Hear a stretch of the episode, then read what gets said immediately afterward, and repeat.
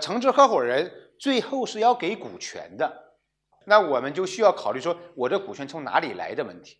那么两种方式，第一种方式就是我在跟我的团队在找城市合伙人之前，我们就商量好了，在我们团队里面就拿出一部分来预留着干这个事儿。那你需要考虑的问题就是什么？我要预留多少出来来做我的城市合伙人？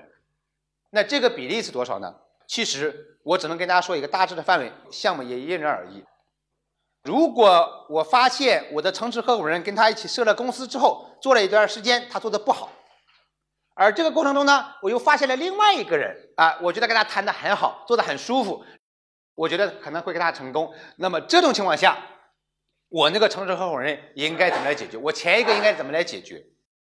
我们其实就是需要有一个机制，这个机制就是城市合伙人的股权拿到是有条件的，城市合伙人股权的实现拿到是有条件的，这个条件包括时间的条件，包括业绩的条件，就是说我做了马总这个项目的北京的城市合伙人。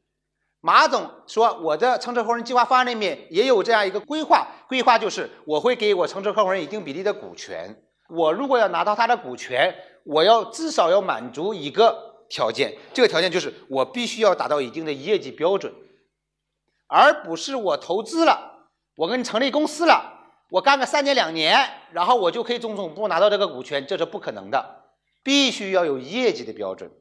王律师，你第一年帮我做到一千万。”我就可以给你一个零点五，或者给你一个五十万股。第二年能做到两千万，我就可以给你一个四十万股或者一个五十万股。如果你做不到，或者连续多长时间你没有做到多少业绩，那不好意思，我们的合作就停止。明白我这意思吗？否则就会出现一个什么问题呢？你跟我签了之后，我干的不好，我还赖着不走，反正这公司就那样了，无所谓了。你呢又没有办法跟新的人，比如说吴总来谈这个事儿。其实你跟吴总谈了以后，发现。吴总的资源、能力和价值比王律师要强很多。我当初为什么不跟他谈？吴总说：“我跟你做也还好，我也愿意呀。但是问题的话，你要先把王律师解决掉。那你怎么来跟我解决掉？解决的前提就是我们要谈好。你只有符合一定的业绩要求，你才能够拿到我总部的股权，而不是你给我成立一个公司，熬到一定的时间，投入一点钱，你就能拿到，这是不行的。因为什么？因为你没有实现你对我的价值。”你对我的价值最终要靠什么来说话？靠业绩来说话。那么业绩锁定呢？包括收入业绩、利润业绩或者其他业绩。收入业绩什么意思呢？就是你的收入啊，每年保持一个什么样的增长？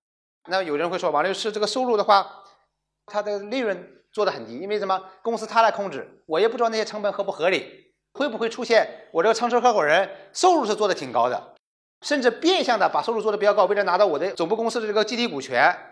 签一些单子，跑一些流水，然后把我的收入做高呢，然后拿到我的股权呢？你如果有这个顾虑，那么你就可以加上另外一个指标，比如收入啊要做到两千万，利润率不低到多少？你其实就会发现，你就把它锁定了。如果你说王律师他会不会去去导一些流水和利润出来呢？不会的，收入他可能会作假，对不对？账从公司跑一遍，以成本的方式出去，他有可能作假。没有人会把利润作假的，那他需要损失多少钱？所以这个就是所谓什么意思呢？就是业绩锁定的意思，就是你必须达到一定的业绩水平，你才在我总部才能拿到股权。如果你没有达到这个业绩水平，那不好意思，我就会把这个股权给收回来，或者我就把这个公司给解散掉，那我就把你这个合伙人的身份给你解决掉。那么这里面有一个城市合伙人一个股权兑现的问题，就是人家做了一年两千万的业绩，按照你们原来的约定的话，他是有资格从你这儿拿一个点或者拿到一百万股的。那他的股权怎么来拿呢？怎么来拿呢？这个其实是一个股权的一个持有方式的问题，你怎么给到他的问题？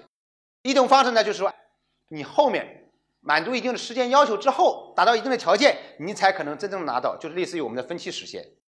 另外一种方式就是，当你业绩达到了，我就立即把你的股权给到你，也就是说直接放到你的名下去。